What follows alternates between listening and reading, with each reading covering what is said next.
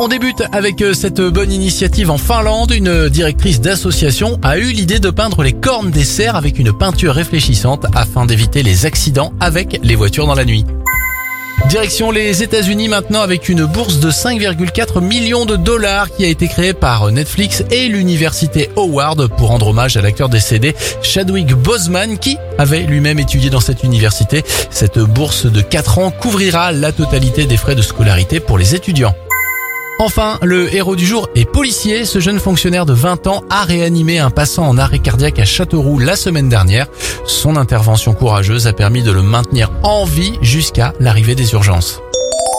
C'était votre journal des bonnes nouvelles. Pour le retrouver en replay, eh bien direction radioscoop.com et notre application Radioscoop.